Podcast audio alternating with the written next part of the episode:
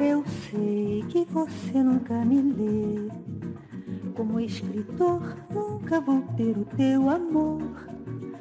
Você só gosta de poeta popular e eu, meu bem, meu bem, meu bem, não sei cantar.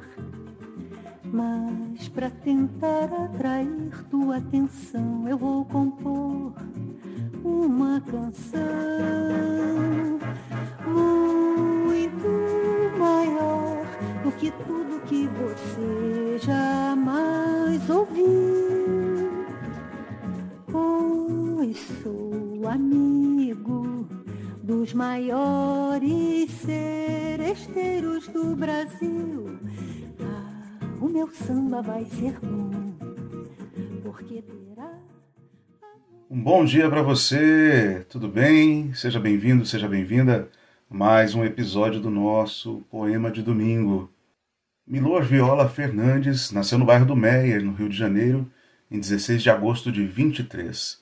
Era filho do engenheiro Francisco Fernandes, um imigrante espanhol, e de Maria Viola Fernandes. Deveria ter se chamado Milton, mas a caligrafia do tabelião o fez Milor. Ficou órfão de pai quando tinha apenas dois anos de idade. Passou a infância ao lado da mãe e dos irmãos, Hélio, Judite e Ruth, época em que enfrentaram dificuldades financeiras.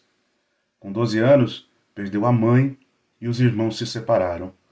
Milor foi morar na casa de um tio materno. Com habilidades para o desenho e leitor de histórias em quadrinho, copiava quadro por quadro com perfeição. Incentivado pelo tio Antônio Viola, Milor levou seus desenhos para o periódico O Jornal, que logo foram publicados, lhe rendendo uns trocados. Com 15 anos, conseguiu seu primeiro emprego como contínuo na revista O Cruzeiro de Assis Chateaubriand. Para se aperfeiçoar em sua especialidade, matriculou-se no Liceu de Artes e Ofícios. A primeira oportunidade de exibir seu talento foi com a convocação para preencher o espaço vago de publicidade em uma página da revista A Cigarra. Milor deu o nome de poste escrito ao conjunto de frases, versos, textos inteligentes e engraçados. A página fez sucesso imediato e acabou por virar uma coluna fixa na revista. Milor assinava a coluna com o nome de Vão Gogo, alcunha que usou durante um longo período. Em 68, Milor passou a publicar seu trabalho na revista Veja. Nesse mesmo ano, ajudou a criar O Pasquim, um tabloide que fustigava a ditadura militar e que, na opinião de Milor, se fosse independente não duraria 100 dias e se durar 100 dias não é independente. O jornal durou 8.173 dias. Milor insistiu em fazer propaganda política para Brizola então candidato ao governo do Rio de Janeiro, na sua sessão da Veja. Foi então demitido em 1982.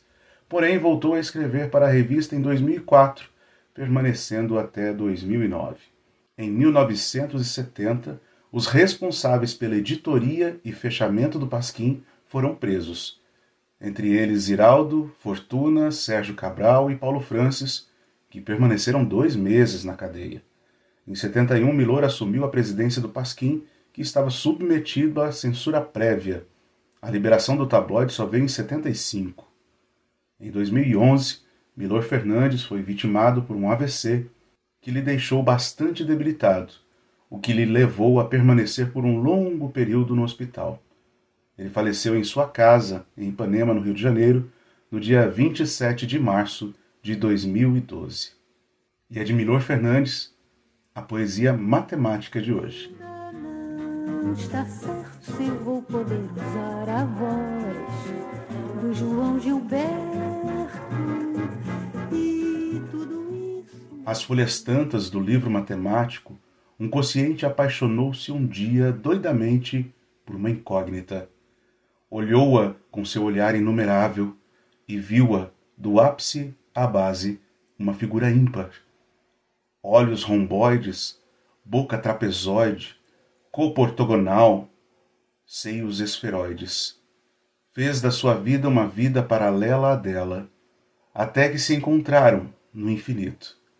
Quem és tu? indagou ele, com ânsia radical.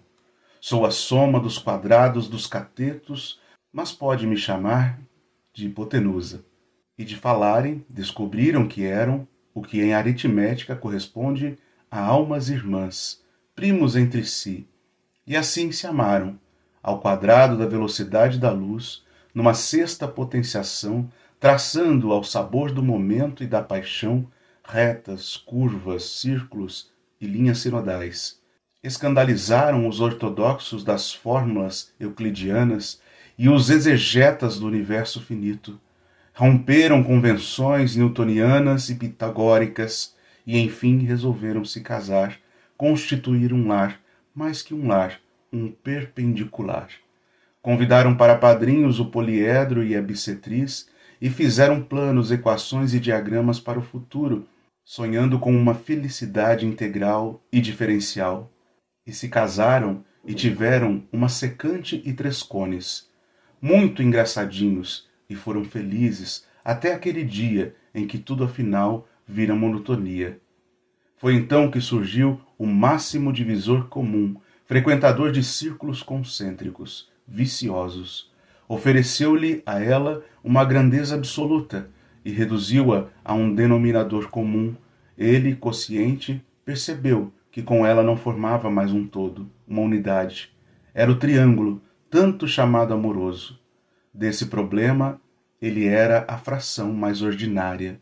Mas foi então que o Einstein descobriu a relatividade, e tudo que era espúrio passou a ser moralidade, como aliás em qualquer sociedade.